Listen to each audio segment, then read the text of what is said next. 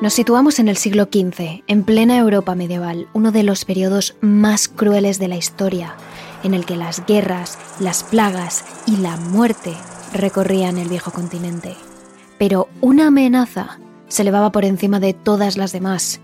Después de conquistar el imperio bizantino en el año 1356, el imperio otomano había encontrado en su capital, Constantinopla, un bastión perfecto donde fortalecer su ejército antes de atacar.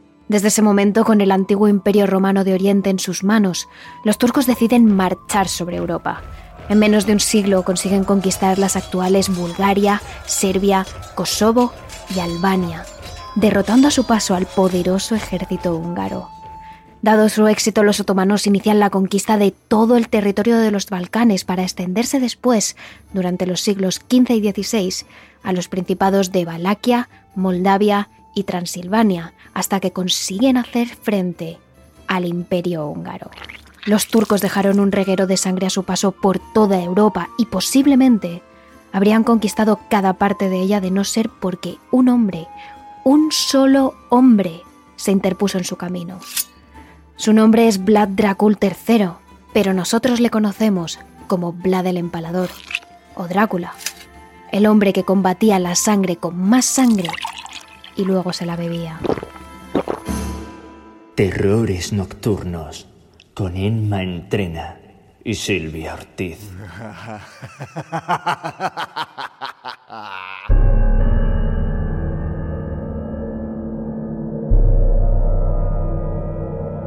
Estamos en el año 1436, cuando Vlad II Dracul se convirtió en príncipe de Valaquia.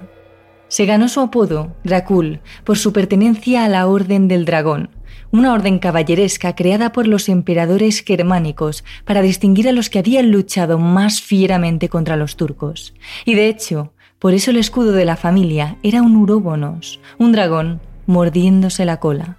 Pero Dracul significa además en rumano antiguo Diablo. A partir del año 1442, Vlad II, junto a su general Juan Unyadi, inició su conocida contienda contra los otomanos para defender los Balcanes. Y en medio de estas batallas tuvo tres hijos varones: Mircea, el heredero al trono, Vlad III y Radu. Es decir, Vlad III solo podría gobernar si su hermano mayor fallecía antes y pese a tener pocas opciones, su padre vio en él un excelente potencial, así que fue él quien heredó el título de Dracul. Vlad aprendió mucho de las estrategias de guerra de su padre y fue educado con vara de hierro. Observó cómo intentaba unir las regiones y los principados de Valaquia, Moldavia y Transilvania para combatir todos juntos al Imperio Otomano. Y sobre todo, observó cómo los nobles de estas tres regiones los boyardos solo ponían obstáculos a esta unión discutiendo sobre quién tendría más poder en esa unión, en lugar de pensar cómo derrotar al enemigo, así que las guerras entre las tres fronteras eran comunes. Y quizás por esta fragmentación, Vlad II no pudo contener al Imperio Otomano y en el año 1442 tuvo que entregar a sus dos hijos pequeños a los turcos como rehenes y como muestra de sumisión. Era algo muy común en la época. Cogías al hijo de tu enemigo, lo educabas en tus costumbres y te granjeabas un aliado. A partir de este momento, Vlad debe separarse de su padre, de todo lo que conoce, e irse con su peor enemigo, el sultán Murad II, cuando tan solo cuenta con 13 años de edad. Lo único que le queda es su hermano Radu, y por defenderlo pasará por todo tipo de humillaciones. Los turcos nunca le llamarían por su nombre, le apodarían como Drácula, hijo del demonio, y le someten a un tratamiento brutal. Día tras día le hacen pelear con los guerreros más fuertes y despiadados del sultanato, hombres más grandes y más despiadados que le golpean sin ningún tipo de remordimientos una y otra vez. Pero Vlad debe recuperarse rápido de las heridas porque al día siguiente tiene que volver a pelear. Y aunque es un tratamiento terrible, Vlad aprende. Aprende del arte de la guerra y de la estrategia. Y sobre todo, del combate cuerpo a cuerpo. Pero lo peor, según algunas versiones, serían los abusos a los que ambos hermanos se verían sometidos por los miembros de la corte y por el propio sultán.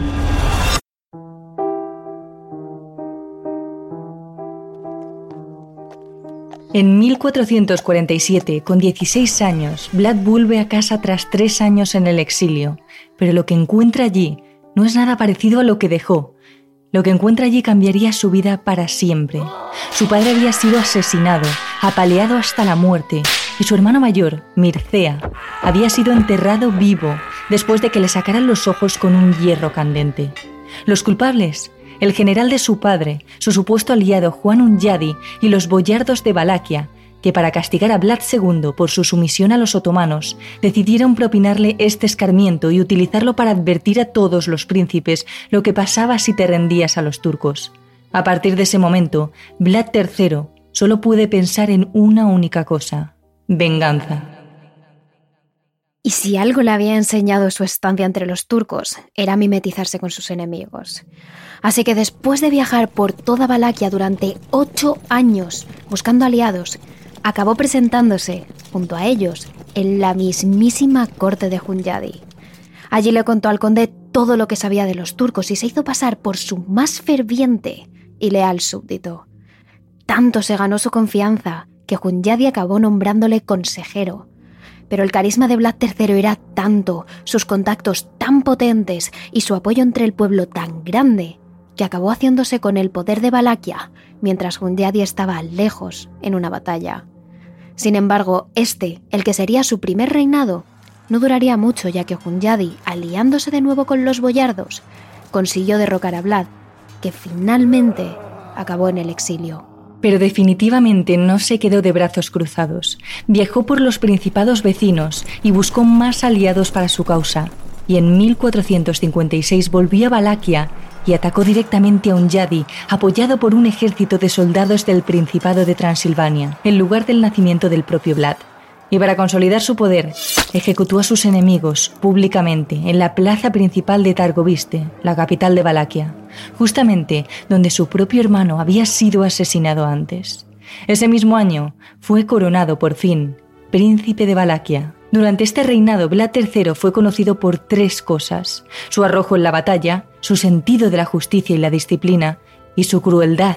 Gobernó Valaquia con mano de hierro, convirtiéndose en el gobernante más cruel del todo el siglo XV. Los castigos que infligía a todos aquellos que le eran desleales eran brutales, pero hubo algo que le hizo ganarse el apoyo del pueblo. Los castigos se aplicaban a todas las clases por igual. Si eras un ladrón, un asesino o un traidor, acabarías ejecutado tanto si eras boyardo como si eras campesino, los castigos eran brutales, pero lo eran para todos. Sin embargo, Vlad fue un paso más allá. Era una persona retorcida y sin piedad, así que no solo quería ejecutar a sus enemigos, sino hacerlos sufrir lo máximo posible. Y fue en ese momento cuando descubrió el empalamiento. A partir de entonces, empalar se convirtió en su método favorito de muerte y tortura. Descubrió incluso la forma de empalar a un hombre haciendo que agonizara vivo durante casi tres días. La única diferencia entre ricos y pobres era la altura de la pica. A más noble el empalado, más alta sería la pica. Esta distinción servía para diferenciar la clase social de los empalados cuando Vlad los exponía por toda la ciudad y por sus murallas, para que todo el mundo pudiera verlos para que sirvieran de escarmiento a sus ciudadanos y de amenaza a los conquistadores otomanos. Y allí los dejaba durante días, pudriéndose a merced del duro invierno rumano.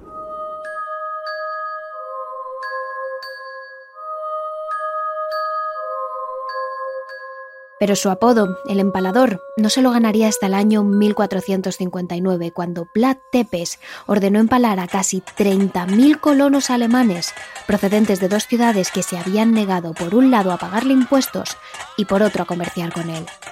Y es en este momento cuando se empieza a interesar por los empalamientos masivos. Coloca los decenas de miles de empalados exhibidos, realizando formas geométricas. Taló bosques enteros para hacer lo que llamó bosques de empalados e incluso se dice que disfrutaba de comer en medio de estos bosques donde además agasajaba a sus invitados. Solía cenar con sus huéspedes en medio de los empalados en diferentes estados de descomposición, y se dice incluso que en múltiples ocasiones pidió que llenaran cuencos con la sangre de sus víctimas para poder mojar pan en ellas. Vlad III se había convertido en Vlad el Empalador, pero sobre todo en un bebedor de sangre, en Drácula.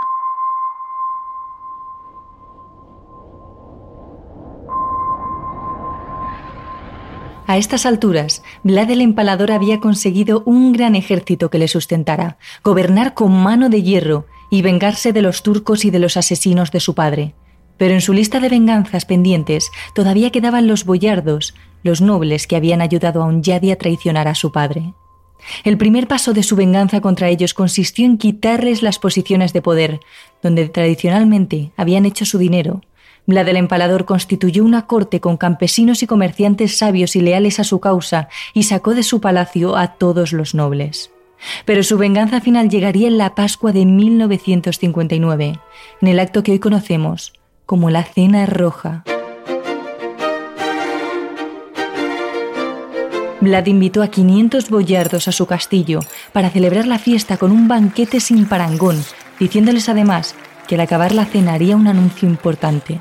Los nobles, pensando que el empalador había entrado en razón e iba a devolverle sus posiciones en la corte, se vistieron con las mejores galas y acudieron allí con toda la familia, abuelos, esposas y niños incluidos. El banquete transcurrió entre música, manjares y todo el vino que pudieron tomar. Las risas llenaban el ambiente, hasta que Vlad se levantó de su silla en la cabecera de la sala, con la copa en la mano.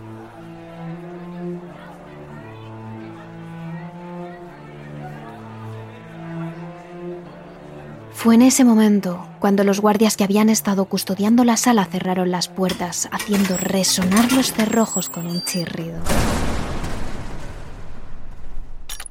La sala se quedó en un silencio repentino. Las risas se apagaron. La música cesó.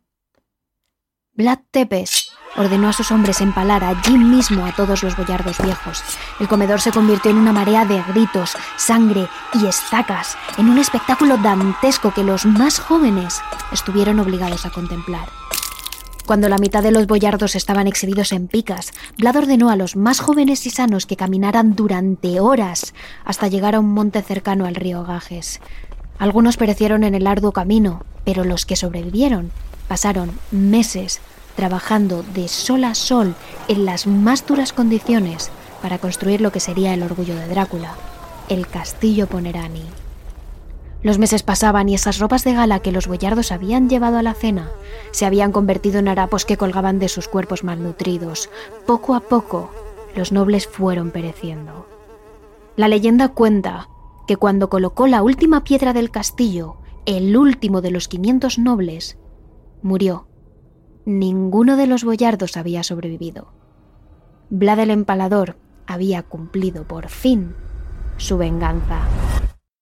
Vlad Tepes gobernó desde entonces Valaquia con dureza. La criminalidad era muy baja y la deslealtad más aún, pues todos sabían que las estacas les esperaban si se atrevían a cometer algún delito.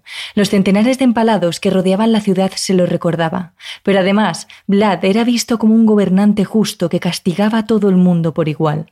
Sin embargo, en 1460, el sultán Mehmed II pensó que era el momento de exigir a Vlad Dracul que pagara un tributo al Imperio Otomano, así que a Valaquia mandó a tres emisarios que cabalgaron durante días hasta llegar al castillo del príncipe.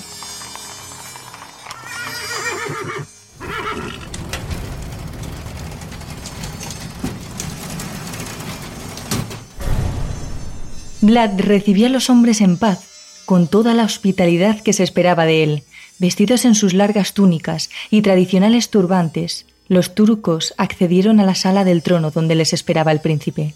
Por educación y respeto, Vlad pidió a estos emisarios que se retiraran el turbante, como era costumbre en Valaquia. Sin embargo, los emisarios se negaron diciendo que por tradición no podían descubrirse la cabeza bajo ninguna circunstancia, que no se quitarían el turbante ni ante el mismísimo sultán. Vlad, furioso ante esta falta de respeto, pidió a sus hombres que clavaran los turbantes en las cabezas de los turcos para asegurarse de que cumplían su palabra y de que nunca más se los quitarían. Mehmed II se toma este acto como una auténtica declaración de guerra y en 1461 decide tenderle una trampa para acabar definitivamente con Vlad el Empalador. Le citó en la ciudad valaca de Giurgiu para solventar el problema fronterizo, asegurando al príncipe que acudiría en son de paz. Pero Mehmed acudió a la cita con un ejército preparado para apresar a Vlad tomándolo por sorpresa. Pero la sorpresa se la llevó el sultán, pues Vlad, que siempre iba un paso por delante, se presentó en Giurgiu con un numerosísimo ejército con el que no tardó en derrotar a los otomanos. Mehmed, indignado ante esta derrota, hizo avanzar a sus ejércitos ya reorganizados y reforzados hasta Targoviste, la capital de Valaquia, para atacar justo en el corazón del principado de su enemigo. Mehmed II consiguió atravesar montañas y todo el complicado terreno hasta llegar a la capital, pero a las afueras, Vlad le había preparado una nueva sorpresa. Mehmed II se encontró con un inmenso bosque de empalados. Había cadáveres hasta donde alcanzaba la vista, pero lo peor fue que el sultán reconoció perfectamente esos cadáveres. De las estacas colgaban los cuerpos de los soldados otomanos desaparecidos tras la emboscada de Giurgiu. Eran sus propios hombres los que yacían muertos en aquellas estacas junto a miles de hombres, mujeres y niños de diversas procedencias. Pese a que Mehmed II no era ningún santo, esa visión consiguió enfermarlo. Le enfermó tantísimo que finalmente tuvo que retroceder hasta Constantinopla sin fuerzas para cometer una nueva batalla contra Vlad el Empalador, que una vez más se había adelantado a los turcos.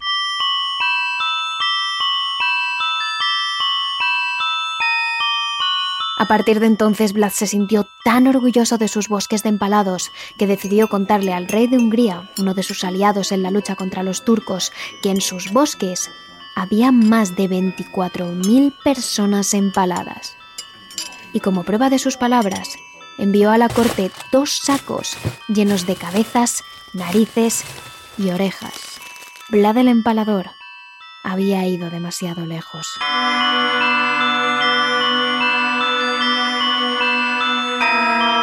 En la primavera de 1462, un ejército de más de 20.000 soldados turcos llega a Valaquia y arrasa con lo que queda de la ciudad. Vlad, sorprendido por este inesperado contraataque, huye lo más rápido que puede hasta su castillo de Poenari. Sin embargo, allí no conseguiría hallar el descanso, ya que en 1464 un pequeño ejército de turcos ataca el castillo.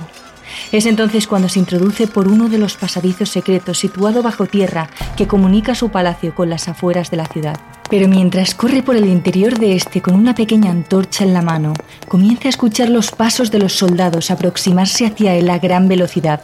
Vlad acelera el paso, pero finalmente es capturado y encarcelado por el rey de Hungría, Matías Corvinus, que había ofrecido su ayuda para colaborar con los otomanos. Según Reimo Magnali, profesor de historia y coautor del libro In Search of Drácula, En busca de Drácula, el tiempo que Tepes pasó en prisión estaba tan enfermo y obsesionado que continuó empalando a ratones y más animales por pura costumbre. Mientras estuvo en prisión, no pudo evitar sus malos hábitos del empalamiento. No lo podía hacer con humanos, pero cazaba ratones. Los torturaba y los empalaba. Y también conseguía que sus carceleros le proporcionaran pájaros del mercado para torturarlos y empalarlos de igual manera. En el año 1475 fue liberado por el rey húngaro a cambio de que jurase lealtad y se convirtiese al catolicismo. Sin embargo, su puesta en libertad tenía un objetivo en concreto, que Vlad el Empalador tomara las riendas del ejército para recuperar el trono valaco, cosa que conseguiría poco después, tras haber luchado con un ejército de moldavos, valacos y transilvanos. Y es así como da comienzo su tercer reinado, que duraría lo mismo que el primero. Pero en diciembre de 1476, todo llega a su fin. Y Vlad es asesinado. Existen múltiples teorías sobre cómo ocurrió aquello. Una de ellas afirma que fue la clase alta valaca la que acabó con su vida para impedir que Drácula volviese a reinar y a quedarse con todo el poder. Otra, quizás la más escuchada, es aquella que dice que Vlad fue asesinado en una batalla contra los turcos. Cuando el ejército acabó con la vida de este sanguinario asesino, su cabeza fue llevada ante Mehmed II, que posteriormente la clavaría en una estaca en el centro de la ciudad para mostrar a todos los habitantes que Vlad Tepes estaba muerto. Al mismo tiempo, el resto de su cuerpo sería enterrado en el monasterio de Snagov, justo debajo del altar, tal y como explica el escritor Raymond McNally. La tradición cuenta que fue enterrado en una cripta justo enfrente del altar, de manera que cuando un sacerdote la pisara cada vez que diera misa, lo absolvería de algunos de sus numerosos pecados. Sin embargo, en 1931 se llevó a cabo una expedición liderada por el gobierno rumano para excavar la tumba de Drácula. Y cuando se hizo, todos se quedaron atónitos. Dentro de la cripta se encontraron huesos, sí, pero no los de Vlad, sino huesos de animales. Los restos de Drácula no fueron encontrados nunca por ninguna parte.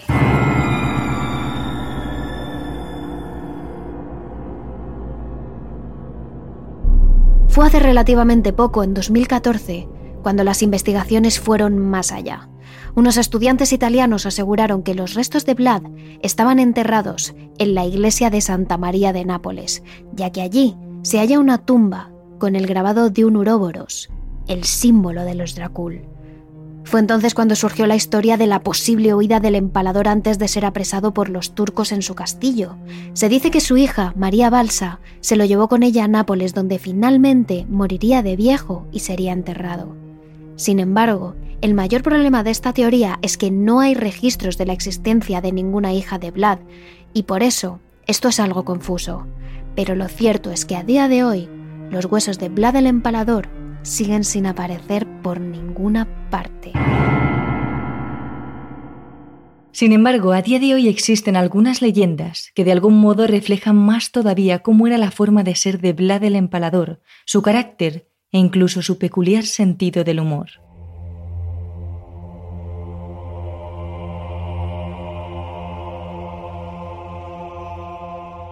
Una de ellas es la llamada la leyenda de los monjes. Según cuentan, un día dos monjes fueron a visitar a Vlad a su palacio de Targoviste. Cuando llegaron, antes de saber el motivo de su visita, Vlad tuvo una de sus características ideas. ¿Cómo reaccionarían estos hombres tan religiosos al ver los cientos de cuerpos empalados que yacían en los alrededores de su castillo? Así que amablemente tras una falsa sonrisa, mandó pasar a los monjes y les recibió él mismo en el salón principal. Sin dejarles decir palabra, les condujo por los largos pasillos de su residencia hasta llegar a la parte trasera del castillo, donde se encontraba la terrible escena, cientos de cuerpos empalados que se perdían en el horizonte a través de los montes. Al abrir la puerta ambos monjes intentaron disimular su sorpresa, pero en sus ojos se reflejaba el horror que sentían ante tanta muerte y sufrimiento. Vlad, ansioso como si se tratase de un juego, les preguntó cuál era su opinión, qué pensaban al ver dicha escena, a lo que uno de ellos respondió, Dios le dio el derecho de castigar a los malhechores. Y el otro, al contrario, se quedó mirando fijamente a Vlad y le dijo lo cruel que le parecía ese castigo y muchos de los otros que había llevado a lo largo de su vida.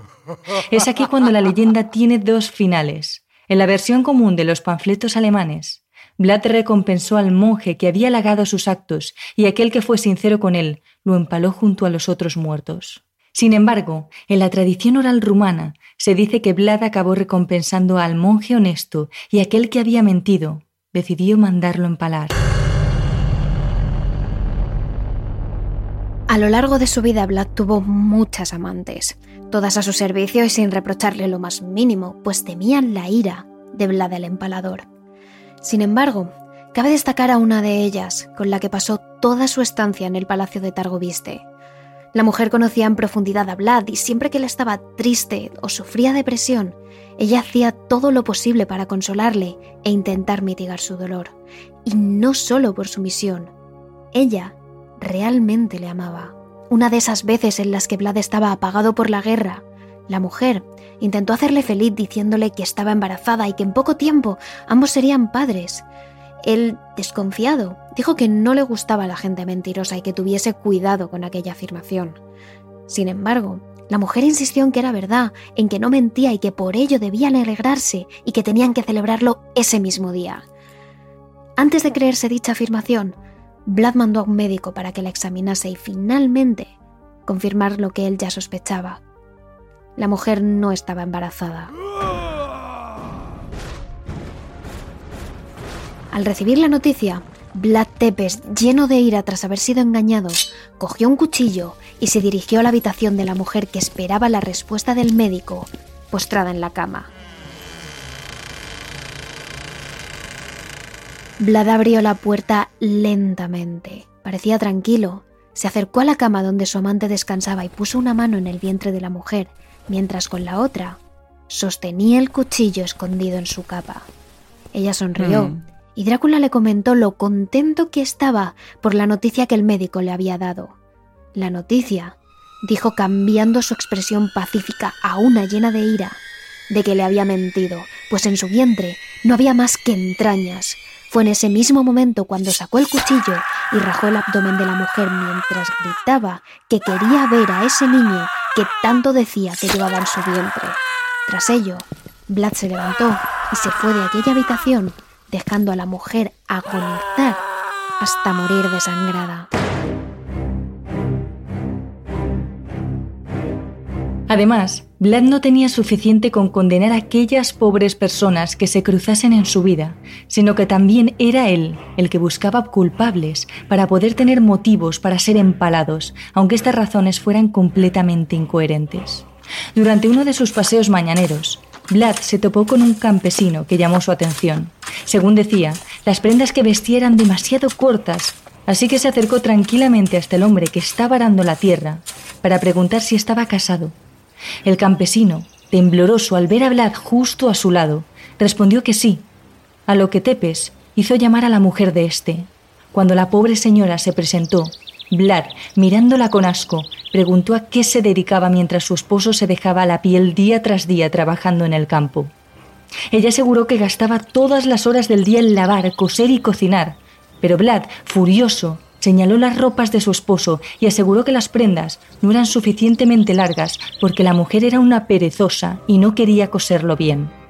El campesino, viendo las intenciones de Vlad, afirmó una y otra vez que no pasaba nada, que él estaba bien, que quería seguir al lado de su esposa.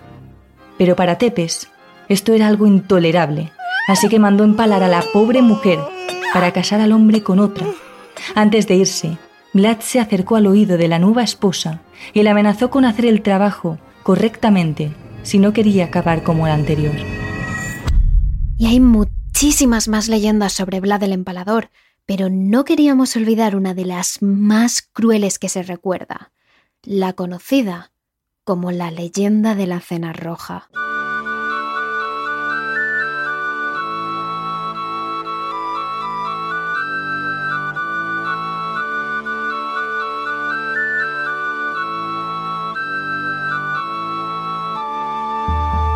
Desde que Vlad era pequeño aprendió que todas las personas debían ser productivas y contribuir al bien común y a la prosperidad del Estado.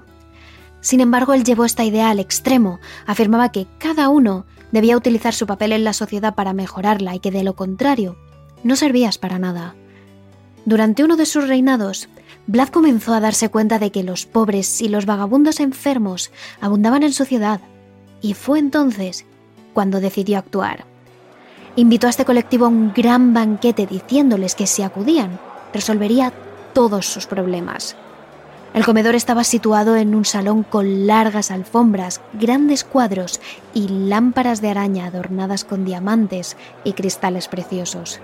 Los mendigos ansiosos acudieron a la gran sala con ganas de comer y pasar una noche inolvidable, sin saber que esta sería la última de sus vidas. Cuando terminaron de comer, Vlad se presentó en el salón y tras ser aplaudido por la muchedumbre, Preguntó si querían más comida o si necesitaban alguna otra cosa.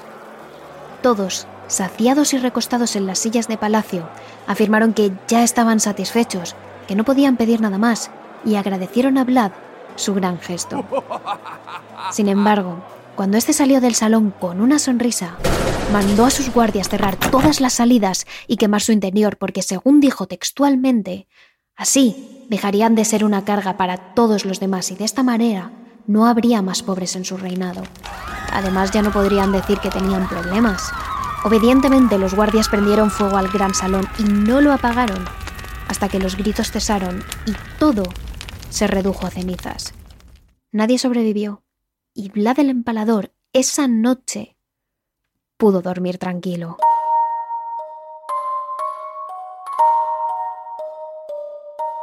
Pero a pesar de todas las atrocidades, masacres y sufrimiento que provocó a miles y miles de personas, hay quienes ven a Drácula con muy buenos ojos.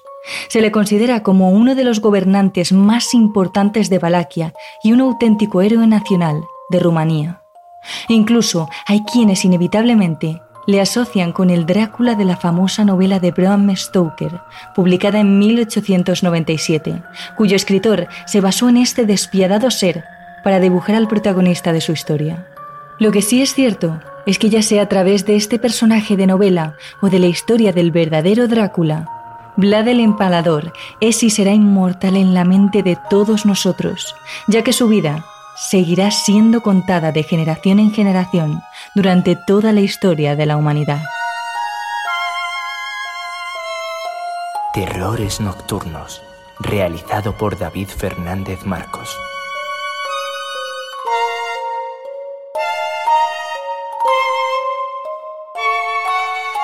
Escúchanos también a través de nuestra cuenta de terrores nocturnos en Speaker, Evox, Spotify, YouTube o Apple Podcast. Y síguenos también en nuestras redes sociales de Twitter, arroba terroresn o en nuestro Instagram, Terrores Nocturnos Radio.